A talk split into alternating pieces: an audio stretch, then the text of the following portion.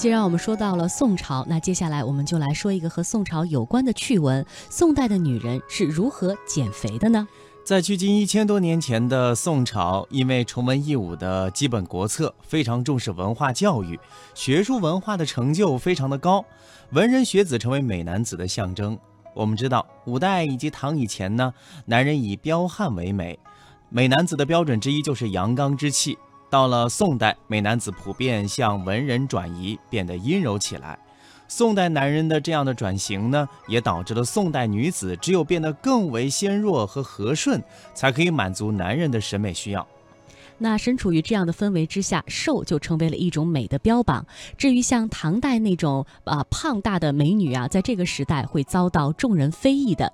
著名的诗词大家苏轼就曾经在一次富豪家的宴会上，因为歌姬的身材胖大而留下了“舞袖翩跹，影摇千尺龙蛇动；歌喉婉转，生汗半天风雨寒”这样有点儿乳胖的诗句。因为在那个年代，毫不夸张地说，要么瘦，要么死。嗯，那么。在这种极端歧视肥胖的年代，宋朝美女们当然要想尽一切方法拼命的瘦下去。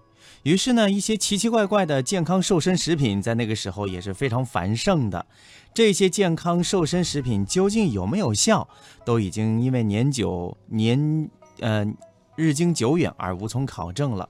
然而，一些宋朝人呢常用的食品却被记录保留下来，并且根据现代医学考证啊，这些东西确实还很有健康瘦身的效果。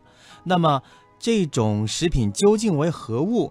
那么，它如此具有健康瘦身的神效呢？那就是宋代的健康瘦身神器——抹茶。没错，抹茶其实抹茶并不是起源于日本，它是中国最最古老的茶，可以追溯到神农时代。那个时候吃茶呢，把茶叶放到嘴里嚼嚼吃掉。后来为了保存，就出现了蒸青的茶团，这是魏晋时候的事了。唐代是抹茶的发展期，不仅陆羽写了《茶经》，全国人民都在吃茶，连茶税都来了。